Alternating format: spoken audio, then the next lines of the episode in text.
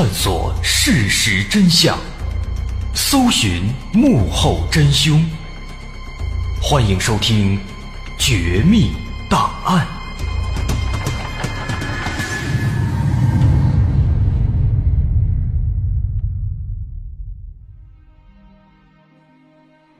欢迎收听《绝密档案》，我是大碗。今天是阴历七月十四，明天就是中元节了。那么赶着咱们这个中元节啊，俗称鬼节，赶着这个节日呢，咱今天来分析一个比较灵异的事件。啊，这个事件相当有名，叫如月车站事件。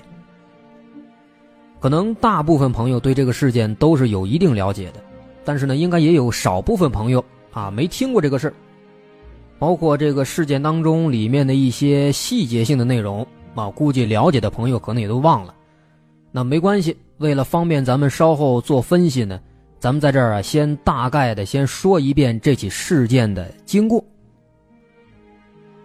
这个如月车站事件呢，它最早先的时候啊，是在日本的一个论坛叫 RCH，在这个论坛上面发生的，时间是在零四年，二零零四年一月八号这一天的晚上十一点十四分，在这个论坛的一个帖子里面。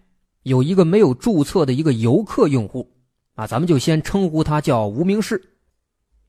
这个无名氏呢，在这个论坛的一个帖子里面就发了一句话，大概意思说自己呀好像遇到了一些奇怪的事情，能不能请大伙儿哎帮着看一看，出出主意啊？那当时帖子里面有人看到之后，我就问他出什么事儿了。那在十一点二十三分的时候，也就是九分钟之后。他回帖了，他说自己现在啊正坐在一辆这个电车里面，在电车上。但是呢非常奇怪，怎么个奇怪法呢？他说他自己平时每天上下班都会坐这趟电车，这趟电车呢一般都是每隔这么五六分钟就会到一个站，啊最多最多七八分钟就到下一个站了。但是今天他上了这辆车之后啊，这车开了都有二十多分钟了。还没到站呢，没停呢，他感到很奇怪。那么这个时候呢，这个帖子里面有人就回复他，啊说你是不是太累了，看错了，坐成快车了？因为一般快车停的站都比较少，所以这个停车的间隔时间就长一些。那这个无名氏看了以后啊，说：“哎呦，有可能，那我再等一会儿吧，再看看吧。”可是等了一会儿之后啊，这个无名氏发现这个电车呢还是一直在开，没有要停的意思。那这时候他就有点慌了。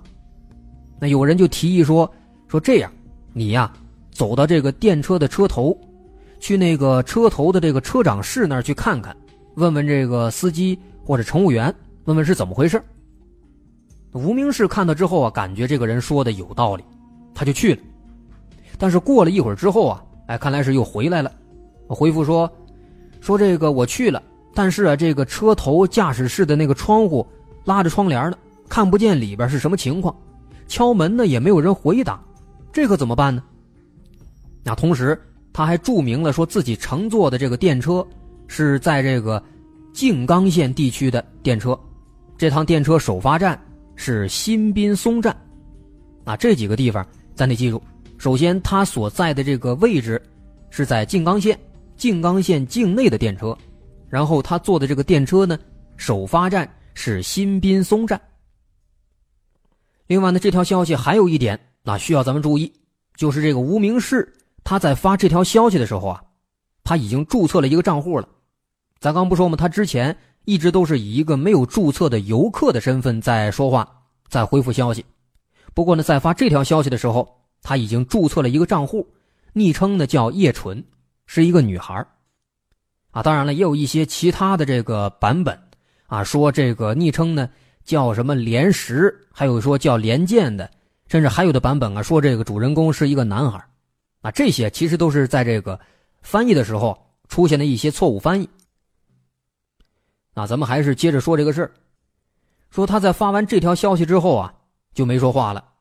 直到又过了十分钟啊，才回复了一条消息，说刚才啊是穿过了一条隧道，现在呢穿过隧道之后，这个电车好像开始减速了，现在呢停在了一个叫如月车站的地方，啊，这个车站从来没听说过，我不认识这儿，所以呢来问问大伙儿要不要在这儿下车呢？那这条消息发出去之后呢，有人就建议他干脆直接下车，然后赶快再找一趟这个返回的电车，快点回家，毕竟太晚了。另外也有人建议他说呢，哎呀，你还是坐到终点站吧，因为终点站的话。一般这个车次比较多，啊，你应该能找一趟适合回家的最快的车。啊，当然还有一些其他的人在问他一些别的问题，啊，比如有人问说你是几点上的电车呀？这中间开了多长时间啊？现在这个车站这是什么地方啊？有没有人知道啊？那这几条消息之后呢？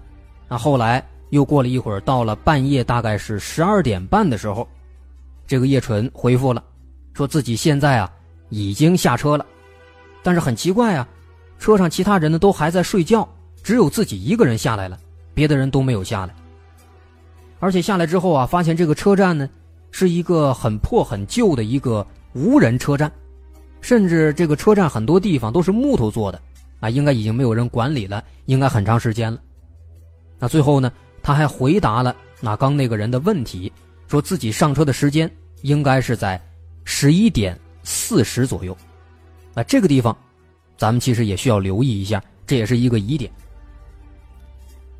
那么再之后呢，网友们看到说这个叶纯已经下车了，啊，就都提醒他说：“你还是小心一点毕竟这地方呢你不认识，而且呢，我们也查了查，这个如月车站在网上根本查不到啊。而且很奇怪，如月车站的这几个日文的假名啊，一概念 Kisaragi。”这几个假名写成汉字的话，可以写成一个“鬼”字，那这个事情这太诡异了，你还是小心一点。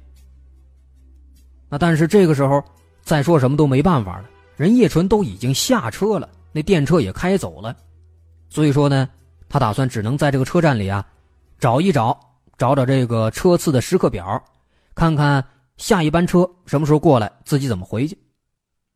但是他转了一圈之后啊。发现根本就没有时刻表。那没办法，他心想，要不然去其他地方，那找一个出租车打车回家吧。但是很快他又发现，这个车站四周啊，非常的荒凉，除了这个车站之外，其他地方都是荒郊野地，也没有住户，都是树啊、草丛啊，都是这个，也没有其他人。往四周这么一看呢，所有能看到的地方。什么都没有，就只有他一个人，还有这么一个车站，还有轨道旁边的啊那些路灯。这个时候是半夜的十二点四十五分，他下车已经一刻钟了。其实处在这样的一个环境里啊，叶纯的心里他是非常害怕的，所以呢，就还是在这个论坛里边发文字向这个网友求助。网友们看到他的这个情况之后啊，有人就建议他说：“你还是报警吧，或者去这个附近找找有没有电话亭，因为这个一般日本的这个电话亭里面呢，都会有一个电话本，那里面能查到一些当地的机构啊、住户啊之类的电话。那所以有人建议他去这个电话亭看看，找一找这个出租车公司的电话，让他派车过来接你。那么收到这些建议之后啊，叶纯就试图去找这个电话亭。”但是找了一圈，发现车站根本没有。然后呢，没办法啊，他就只能给自己的父母打电话。但是他父母也没有听说过如月车站这个地方，也不知道在哪。同时呢，他发现自己用手机啊，用这个 GPS 定位也定位不了，一直都提示是这个系统错误。那后来呢，他又和这个父母又打了一次电话，但是呢，交流了一些信息之后。还是没能确定自己现在到底在哪，他的父母，所以也就没办法来接他。那么在这种情况之下，父母也建议他先报警。哎，所以后来叶纯还就真报警了，但是打过去之后呢，跟这个警察一说这个情况，人家不信，认为啊他这是在恶作剧，后来直接给挂了。而且更恐怖的是，就在这个时候，叶纯听到附近。突然传来了一阵阵这个太鼓和风铃的声音。这个声音一出来啊，把叶纯吓得是汗毛直立，根本就不敢回头了。那网友们听到他这个描述，也全都劝他，说：“你呀，哎呦，千万不要回头，快往前走，赶快离开这个车站，不知道后边有什么东西呢。”于是，在这个网友们这样起哄啊，叶纯本身他就害怕呀，他就在这样的这个极端的恐惧之下吧，心惊胆战的开始慢慢的沿着这个铁路往回走。那这个时候是凌晨两点，也就是说。叶纯已经在这个没有人的车站待了一个半小时的时间了。啊，要说这个情况，还真的是相当煎熬。一个半小时这么长的时间，啊，四周又一个人都没有，旁边连灯光都没有，都是荒郊野地，就这个车站有这么几个灯，四周呢也没有住户，也看不见人。你想，就算是咱大老爷们过去，那估计也得吓得够呛啊。他在这儿已经待了一个半小时了。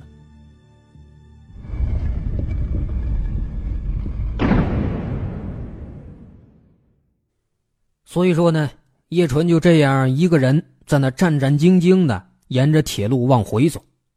刚那个太鼓还有风铃的声音呢，也还是一直都有在那伴随着他往回走。那他呢也不敢回头看。不过就在他这么走了十分钟之后，更恐怖的事情发生了。他忽然听到在身后啊，有一个男的冲他喊了一句话，说：“喂，在铁路上走太危险了。”那第一时间听到这句话的时候啊，其实叶春心里边是非常激动、非常高兴的，他以为这是这个车站的工作人员呢，以为自己得救了，所以马上听到之后，马上就转身要过去。可是还没等他这个身子转过来，眼睛刚往后看了一眼，他整个人唰的一下就吓瘫了，站在地上不敢动了，因为他发现啊，这身后说话的。不是车站的工作人员，是一个只有一条腿的一个大爷，一个老大爷，在那儿一蹦一蹦的，而且这个老大爷离自己还特别近，也就十米左右。更恐怖的是啊，在说完这一句话之后呢，这个人他就没了，就消失了，不知道去哪儿了。当时看到这个情况，叶纯的脑袋是嗡的一下就炸了，而且那个。太鼓和风铃的声音，听着好像也是越来越近，这下子吓得是完全不知道该怎么办，只能是一边慢慢的往前挪，一边继续在跟这个网友们求助。这个时候呢，网友们他们的回复啊，大部分也都是让他赶紧跑，别回头，啊，也有人猜测煽风点火，说这个一条腿的这个老头啊，肯定是一个被火车压断了腿的一个孤魂野鬼。啊，当然也有一些冷静的人，都劝他说：“要不然你去找找那些敲太鼓的人。”啊，既然有这个声音，说明附近呢应该是有寺庙或者是在举办什么祭典。那找到他们的话，再求助，这样会不会好一点啊？所以叶纯呢，在得到这些回复之后啊，他就往前走。那当然，他也只能往前走了。又这么慢慢的走了，得有半个小时左右。那到了凌晨两点四十五分，叶纯发消息说自己已经走到一开始来的时候啊，那个电车穿过的那条隧道了。这时候呢，他抬头看到隧道上有个名字，写着伊佐冠，啊，说这个隧道叫伊佐冠隧道。那同时呢，在这儿他还听到那个敲太鼓的声音，好像是越来越近了，应该是很接近了。所以呢，他打算继续再往前走。打算要穿过这个隧道，那再之后，到了凌晨的三点十分，这是又过了二十五分钟，啊，叶纯又发消息了，说自己已经成功的穿过隧道了，而且啊，他发现这个时候呢，隧道前面好像是站着一个人，说：“哎呀，终于看见人了，赶快过去问问啊，这是什么地方，自己怎么回去。”不过这条消息发出去之后啊，下面很多人都劝他说：“哎呀，你不要过去，那个人肯定特别危险。你想半夜三点多，正常人会在这儿出现吗？”那都在劝他。不过叶纯这个时候他并没有看到这些劝告，他已经走过去了。十分钟之后，叶纯又回了一条消息，说：“这个人啊，是一个好人，非常热心。这个人说可以开车把自己送到附近的这个车站，车站旁边呢有旅馆，可以在那先住一晚上。那最后啊，还感谢大家今天晚上提供的帮助。不过这条消息发出之后呢，后面这些网友们仍然是非常怀疑，那建议他说：“你还是问问这个人要把你送到哪个车站啊？是什么地方啊？”啊，叶纯听了之后呢，觉得也是有必要问一下。啊，十分钟之后，叶纯回复了，说问到地名了，这个司机说啊，要带他去附近的比奈的车站。那比奈车站，当然这个地方呢，也有一些说法。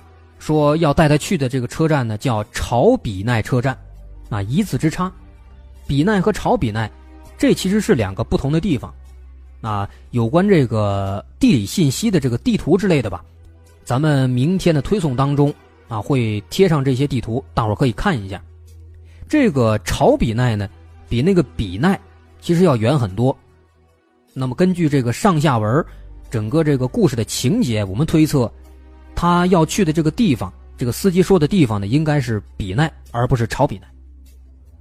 那么这个叶纯，他在听到司机说要去这个比奈的时候呢，他也表示不敢相信，因为比奈这个地方，叶纯是知道的啊，这也是他唯一知道的一个确实存在的地方。比奈这个地方，距离他上车的这个新宾松附近是非常非常远的。啊，在明天的这个推送当中，我们会把相关的一些地图还有距离的这个直线图啊，会贴进去，大伙到时候可以看看。这两个地方它的直线距离有两百多公里，那普通的电车应该说是不可能能在这么短时间内把它拉到那么远的地方。而且呢，这个叶春人家前面也说了，人家坐的这个电车呢是新宾松附近的，所以说。当这个司机说附近呢是比奈车站的时候，他表示非常的不敢相信。那么在这之后又过了十分钟左右，那叶纯又发消息了，说自己这个时候感到非常奇怪，因为他发现这个车子呢正在往山上开。那看到这个情况，他感到非常可疑。那网友们看到这个消息之后啊，就马上提醒他说：“你赶快报警，或者赶紧下车。”这个情况很可能非常危险。同时，叶纯自己啊，应该是也意识到这一点了，所以几分钟之后，在三点四十四分啊，凌晨三点四十四分，叶纯又发了一条消息，这样说的：“说我的手机快没电了，而且那个人一直在自言自语，说一些很奇怪的话，我感觉不太对劲，打算找机会逃走。为了以防万一，我把这些话先写在这里。”哎，在这条留言之后，这个叶纯就彻底的没消息了。不过，这个如月车站事件到这儿呢，其实还没有完全结束。后来，在七年之后，到了二零一一年六月份，这个叫叶纯的人在这个论坛里面突然又出现了。他当时发了一个这样的帖子，大概意思是说，当时啊。在那辆车上，他感到非常害怕，于是呢就提出说要下车。那后来司机把车还真停下来了。停下之后啊，他发现四周都是树林，而且前面的树林里呢有非常亮的光。啊，就在这个时候，在这辆车的前面又出现了一个男人，并且随着这个男人的出现，周围的光又变得更亮了。那紧跟着他们的车震了一下，震了一下之后。等回过神来，叶春发现车上的那个司机消失了。然后呢，那个刚出现的车前面的男人就走过来跟叶春说：“说你为什么会在这儿啊？待在这儿是非常危险的。我让刚刚那个司机消失了，你快趁现在快逃走。”然后那个男的就把叶纯从车里拉出来，让他往前面有光的方向跑。于是呢，叶纯就一边哭一边往前跑。然后在这个光线一闪之后，他发现自己的父母就在前面等自己，但是这个时候已经到了二零一一年了，过去七年了。哎，这是七年之后这起事件的后续，啊，也算是一个好结局了，最后回来了。那么以上呢，这就是整起如月车站事件的大概的经过。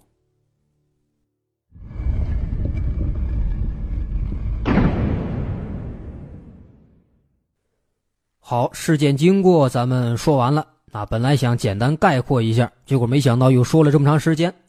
那不过没关系，咱们现在呢，来仔细的分析一下这起事件当中出现的一些矛盾点。总共咱们可以列出四点。首先，第一个矛盾点就是上车的时间，这一点非常明显，相信很多朋友都已经听出来了。咱们可以回头回想一下刚刚。啊，咱们说的叶纯发的那个消息，他最开始呢是十一点十四的时候，啊，在这个帖子里发消息说感觉自己遇到了奇怪的事情，向大家求助。然后大家问他，在十一点二十三的时候，他回消息说，说车开了二十分钟了，还没有到站，还在开。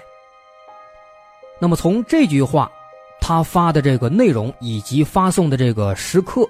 我们可以推测，他应该是在十一点左右那上的这趟电车，毕竟人家说是开了二十分钟了还没到站。不过呢，在后面，在叶纯到这个如月车站下车之后啊，哎，当时有人问他是几点上的车，咱刚也提了，也说需要注意那一块了。他的回答是十一点四十。那这一下，这矛盾不就出来了吗？咱刚。推测了，他呢应该是在十一点左右上的车，他自己在十一点二十三的时候说开了二十分钟还没到站，很明显就是十一点。那现在呢，他自己又说是十一点四十上的车，这刚刚隔了半个多小时，就忘了自己是几点上的车了，这相信对于一般人来说应该都不会忘吧。所以说非常奇怪，他不可能连一点时间概念都没有啊，那再不济。他回头翻翻自己发消息的时间，也应该能看到那消息都是十一点四十之前发的呀。啊，当然了，对于这一点呢，也有很多其他的说法。有说法认为，之所以有这个时间上的不同呢，是因为如月车站比其他地方啊时间要快一个小时。啊，是因为这么个缘故，所以呢，它记成十一点四十了。甚至后来，其实如果咱们。仔细去搜集相关的这个故事的话，能发现这个如月车站还有很多其他的衍生版本的类似的故事。那些故事里面，基本上都涉及到了这个时间差的问题，都把这个时间给提前了或者怎么样的，甚至比较夸张的一个，把这个时间差扩大到三个小时。那咱们说这个时间差这个这个想法呢，的确是挺神奇、挺科幻的。但是咱们说实话，没有直接的证据能够证明这一点，咱们正常推测呢也无法推测出这一点来。所以说，有关时间差，咱们不做讨论，只能说有关这个上车时间的回答，他自己的话是前后矛盾的，这是第一点，有关上车的时间。然后咱们来看第二个矛盾点，关于他坐的到底是哪一趟电车。叶纯发的消息里面透露了很多有关他所坐的这个电车的信息。在开头，他说自己坐的呢是静冈县地区的电车，咱们开头也着重强调了。同时，他还说了坐的这个电车呢首发站是新滨松站。那么，根据这个信息，这两点，啊，有一些朋友就通过调查这个日本的一些相关的电车网站。就查出来了，说这个叶纯他坐的电车呢，应该是日本静冈县内的远州铁路线，坐的是这么一趟车。因为在静冈地区只有一个新滨松站，在这个新宾松站开出来的车只有这么一趟，就是远州铁路线。那么进一步，人们根据这一点又查到了这条远州铁路线的电车时刻表，发现这条线上的电车。都是二到三分钟就会到一个站，啊，每隔二到三分钟就会到一个站，而不是叶纯开始所说的，他平时坐的车，他说是五到八分钟到一个站。而且这条线上呢，也不存在那种啊停的站很少，每个站之间间距很长的那样的快车，也没有这样的车，所以说，根据这个叶纯他自己的描述，他说自己每天都会坐这趟车，可是他对这趟车的描述呢，跟实际情况完全不相符，这又是一个矛盾点。啊，当然了，对于这一点这个矛盾点呢，后来有其他人也提出了别的说法。他说：“有没有可能，人家叶纯之前每天坐的根本就不是远州铁路线呢？有没有可能有跟这个远州线类似的一条铁路线啊，也在这附近经过呢？”后来有人还真就去查了查，哎，发现确实有另外还有一个铁路线，跟这个叶纯描述的也是非常像。这条铁路线叫天滨铁路线，远州铁路线。坐到头，坐到西路岛这一站，就能够转到这个天滨线上。所以说呢，如果这么看的话，也可以理解成说是从新滨松站那开过来的，也可以这么理解。不过啊，跟那个远州铁路线不同的是，这条天滨铁路线，它是一条旅游路线，是一条观光路线，中间会经过很多很多年代久远的无人车站。这些车站呢都很破旧，也停，但是很多人都不用了，大部分也都是木质的，而且呢，这条铁路线周边的环境都是山地、荒野，都是这样的地方。那么从这个环境来看的话，可以说跟叶纯坐的那趟电车周边的环境好像是完全一样的。但是啊，除了环境，其他地方就有这个不同的地方了。这个天滨线呢，它虽然说啊，周边的这个环境符合叶纯的描述，但是这条铁路上，每个站之间间隔也是三分钟左右，不是叶纯说的五到八分钟。而且这条线它的末班车的时间是晚上十点半到十点四十左右。那那么从刚刚咱们说的第一点当中，我们知道，叶纯他是十一点左右上的车，所以我们可以肯定。他上的肯定不是天滨铁路线。同时呢，从他描述的说自己往常上班下班坐的那个电车都是五到八分钟停一次，这个天滨线是三分钟停一次。那么从这一点，我们也可以推测出他平时坐的应该也不是天滨线。所以说，简单来讲的话，就是一句话：这个叶纯跟天滨线之间应该是没有交集的。啊，当然，咱们单纯的这么说，说这个线怎么怎么着，到哪儿就可以到那个线啊，大伙可能想象不到到底是一个什么样的情况，啊，这个也没关系，咱们明天这个推送当中呢，也会把这些相关的图片也会放上去，大伙呢可以到时候看一看。然后呢，咱们来说第三个矛盾点，这第三个矛盾点是关于速度，什么的速度？哎，咱慢慢说。从这个一开始，叶纯在论坛的这个消息当中，我们知道，他在抵达这个如月车站之前，电车是穿过了一条隧道，啊，隧道的名字后来他走的时候看到了，叫伊佐冠。当然，这个隧道后来专门有人查了，也不存在。啊，当然这一点呢，咱们先不管，咱们先观察一下，通过这个隧道的时间。根据叶纯一开始的留言时间的间隔，我们能够得出当时那个电车穿过这个隧道用了十一分钟。啊，他这个两条留言之间，第一条是零点八分发的，第二条是零点十九分，中间是十一分钟。那咱们就按十分钟计算。然后后面，在到了这个如月车站之后，啊，叶纯又遇到各种诡异的事情嘛，害怕了，又原路返回。当时呢，他也步行。也是穿过了这个隧道。那么，按照当时他的这个留言的间隔，我们能够得出，他步行穿过隧道用了二十五分钟。啊，当时那两个留言，啊，第一个是两点四十五分发的，出了隧道之后立马又发了一个，是三点十分，中间间隔二十五分钟。然后呢，我们来对比这两个数据，十和二十五。那各位听到这个数据。是不是就感到有点奇怪了？啊，想不到的没关系，咱们可以举例子嘛。咱们就按这个时间来计算。假设，那假设啊，隧道是二十五米长。那么这个叶纯他步行穿过，咱知道用了二十五分钟，也就是说他每分钟走一米。然后他来的时候，那个电车呢，咱们按十分钟算，二十五米十分钟穿过，就算这个电车是每分钟走了二点五米。那么这样的话，咱们可以得出来，电车的速度是叶纯的步行速度的二点五倍。这个倍数呢，显然是不合理的呀。那电车得慢到什么程度啊？速度只有行人的二点五倍。所以说，从这个速度来看的话，这也是不合理的。这个情节那就是不合理的。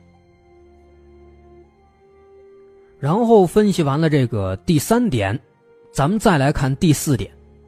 第四点是关于这个故事的结尾，比奈车站，啊，那个比奈车站。首先可以肯定，这个比奈车站，它在故事里本来就是非常特殊的，因为这个地方呢是故事当中出现的唯一的一个真实存在的地方。但是即便如此，这个比奈站的出现，反而让这个故事变得更不合理了。为什么呢？哎，您听我分析。首先，我们可以肯定啊，叶纯他下班之后上车的地方肯定是在新滨松站或者西路岛站附近。那换句话说，肯定就是在远州铁路线的附近，因为人家说了，他平时坐的那个车是从这个新滨松站开过来的。那么，我们根据这个远州铁路线的官网的资料，发现远州铁路全程大概要行驶半个小时左右。但是呢，我们知道，一开始叶纯在上车之后呢，发现电车行驶了二十分钟，一直没停车，后来开了一个半小时，到了这个十二点半，才停下来。下来之后，到了如月车站了。所以从这一点来看，我们可以肯定，要么是叶纯在编故事，要么叶纯做的根本就不是远州铁路。那么这样的话呢，我们就需要进一步的。来分析这一点，那其实这个故事它无非就是三种可能：第一种，就是叶纯自己在编故事骗人；第二种，有可能是叶纯太累了、太忙了，坐错了车，或者是出现了其他误会，导致了这样的一个大乌龙；第三种可能呢，有可能他真的是遇到灵异事件了。这三种可能，很明显，第一种和第三种。我们现在没有办法直接拿来用，那么我们就假定是第二种可能。假设他坐的不是远州线，他坐错了，可能因为下班太晚，那太着急了，慌乱当中坐成了别的车了。结果这趟车呢，一开开了一个半小时，把他拉到了比奈附近。那么有没有这样的可能呢？答案是没有。通过查询日本的这个铁路的线路图。我们可以查到，从新滨松站到这个比奈站，这两个站之间的直线距离就长达两百零三公里。那如果说当时叶纯真的是坐错了车了，通过这么一系列误会，从新滨松站附近做到了比奈站的话，那么他就必须要连续的犯下一系列的错误。首先，他需要看错站。把滨松站看成新滨松站，啊，这个滨松站到新滨松站还是有一段距离的，还得步行过去。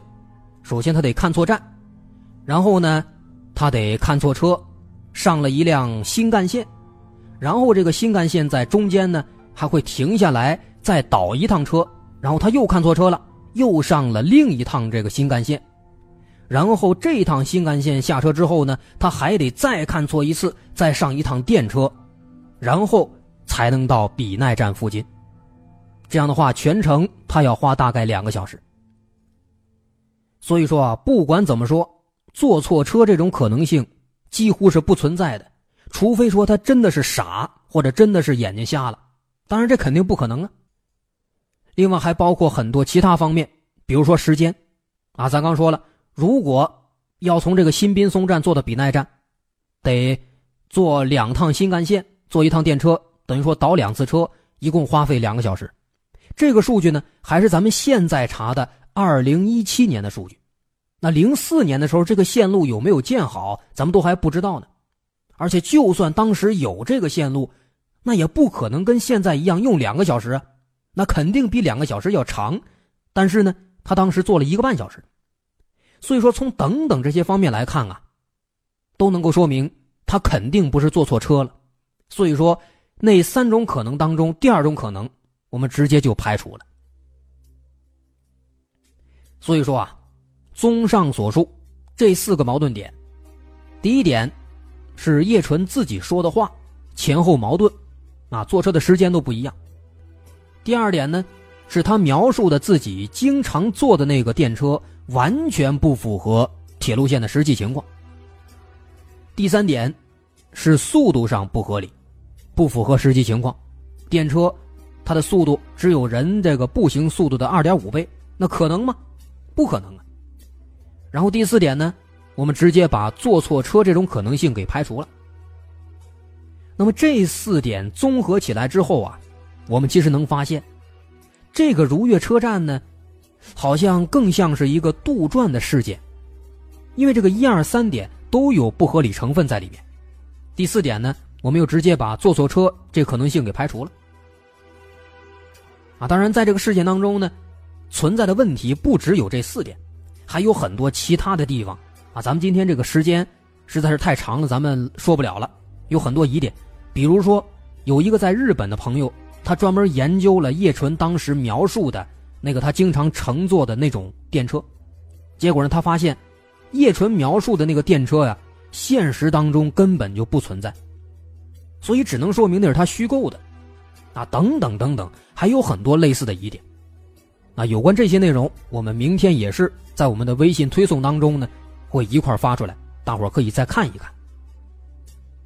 那么，以上这些就是我们对这个如月车站事件做的一些简单的分析。通过这些分析呢，我们认为这个如月车站事件呢，有可能是一个杜撰的故事。呃，不过这时候可能有朋友就提出质疑了，说你这样光凭这么几点分析。就这么肯定是一个杜撰的故事吗？啊，这个没关系。咱们接下来呢，介绍一个电视剧。您听完这个介绍之后啊，心里边肯定也就有一个结论了。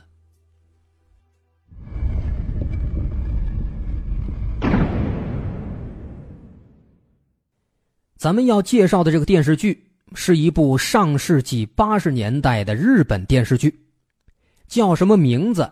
那咱先不说。咱们先来看这个内容。这部电视剧主要讲的是这个男主角一位男老师他身上发生的故事。啊，他的这个主要工作是老师，其实呢他还有第二个职业，不过第二个职业是什么呢？哎，咱们现在先不能说。咱们需要介绍的是这部电视剧的第五集，那没记错的话应该是第五集。这一集呢讲的是这样的一个情节啊，我们来大概的概括一下吧。说男主这一天下班非常晚，十点之后了，出门他想坐电车回家，可是刚赶到车站，发现最后一班车已经开走了，刚刚开走，那这就非常尴尬了，怎么回家呢？他正发愁的时候啊，突然发现又有一辆电车开过来了，他一看，哦，原来这个才是最后一班车呢，于是就很高兴的上去了。可是上去之后啊，他发现车上有点奇怪。平时他坐车的时候呢，这最后一班车上都是非常热闹的，人们都有说有笑。但是这一次啊，车上虽然人也不少，但是都非常安静，没人说话，大部分人那都在睡觉。不过奇怪归奇怪啊，他也没多想。那车开动之后，这个男老师就把学生的试卷拿出来继续工作。可是工作了没多大一会儿，这个电车里边的广播突然就响了。说终点站到了，请乘客们下车。哎，这男主一听，完蛋了，肯定是自己工作太专心，坐过站了。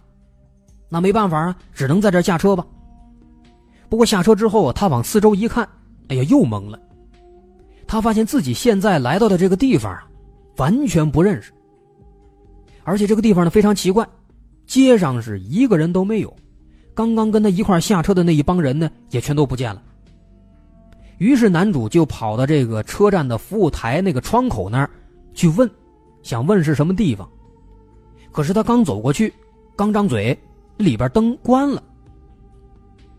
啊，这个时候呢，在这个镜头里啊，据说呢是有这么一个细节，说在这个服务台的窗口上边啊挂着一个牌子，牌子上边呢写的是这个站台的名字 “Kisaragi”，翻译成中文就是如月车站。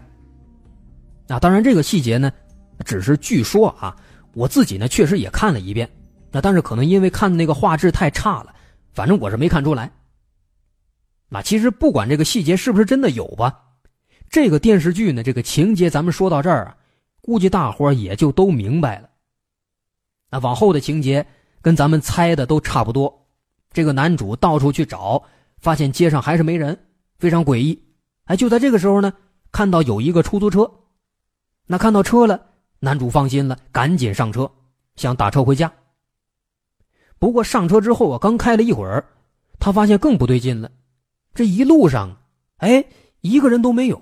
啊，也没有别的车，就他们这一辆，而且路边也没有什么路牌之类的。他纳闷啊，就问司机说：“现在咱们在哪儿啊？”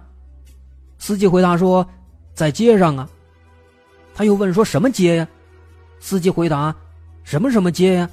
街就是街呀。”哎，总之呢，就是一直在说这样的很奇怪的话。这男主这时候呢，他是越想感觉越不对劲。就跟这个司机说我要下车，那司机呢也就给他停了。可是停了之后啊，还没等他下车，突然就凭空出现了两个警察要抓这个男主。紧接着在这个拉扯的过程当中，两个警察摇身一变，变成外星人了，然后双方就展开了激烈的战斗。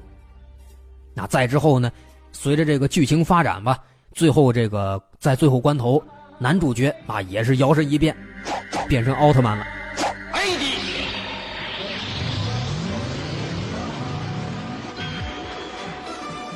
啊，所以说啊，这个电视剧呢，哎，就是奥特曼。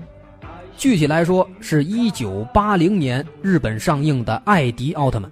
我们讲的这个剧情，啊，应该就是奥特曼的第五集，名字我记得叫是《虚幻的车站》。所以说，咱们讲到这儿，大伙肯定也就明白是怎么回事了，是吧？这个《艾迪奥特曼》是八零年日本上映的，如月车站事件呢，开头说了。是零四年的时候，在论坛上突然出现的。在时间上，人家艾迪奥特曼早了二十四年。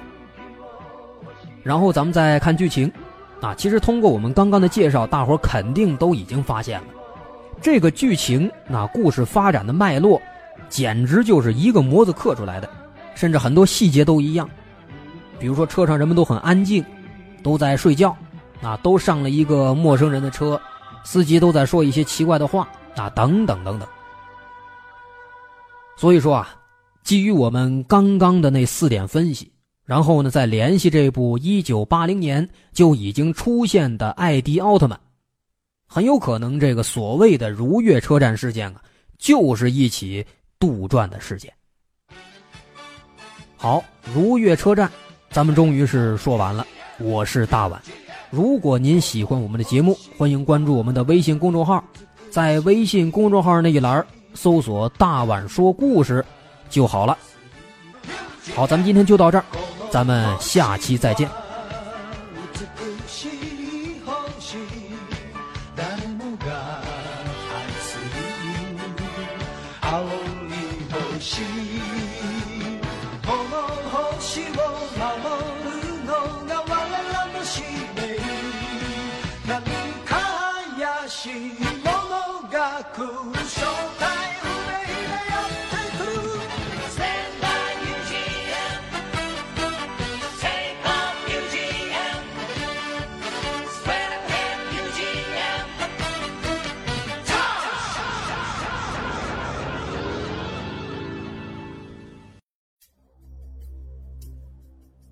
各位好，我是大碗。我们的《绝密档案》在喜马拉雅已经陪大家走过了一年多的时间，一年多的时间，我们更新了一百多期节目，在这一百多期的内容里，我们讲述了各种各样的怪奇事件。那在今后呢，我们也想尝试去做更多的其他类型的内容，比如一些自然怪象，比如有一些名人的黑幕，或者说是黑帮的发迹史，亦或是各种悬疑大案，以及更多的其他题材的探索。针对这些内容，目前我们也已经有了一个大概的规划，我们将会把这些内容做一个大概的整合，放在之后我们即将推出的一个新的专辑当中。这个专辑的名字暂定叫做《绝密档案：深夜调查局两百家尘封的未解之谜》当中。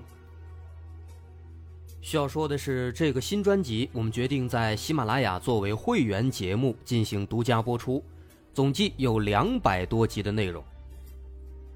专辑上线时间将会在不久之后的九月九号。大家届时可以在喜马拉雅搜索关键词“绝密档案深夜调查局”，就能够找到这部新的专辑了。在上线前的这段时间当中，也欢迎大家添加我们喜马拉雅工作人员的微信：xmly 零三三零，也就是喜马拉雅四个字的拼音的首字母加零三三零，xmly 零三三零。添加微信之后。工作人员将会把大家拉进喜马拉雅官方的粉丝群，届时将会有不少福利活动，送喜点、送签名书等等其他惊喜在等着大家。需要特别说明的是，新专辑将会是喜马拉雅的会员专辑，也就是说，如果您是喜马拉雅的会员，就可以免费收听本专辑。目前，喜马拉雅的会员价格为每个月六块钱，六块钱就可以听到我们的两百多集故事，也是很划算了。希望大家能够多多理解，多多捧场。九月九号，我们不见不散。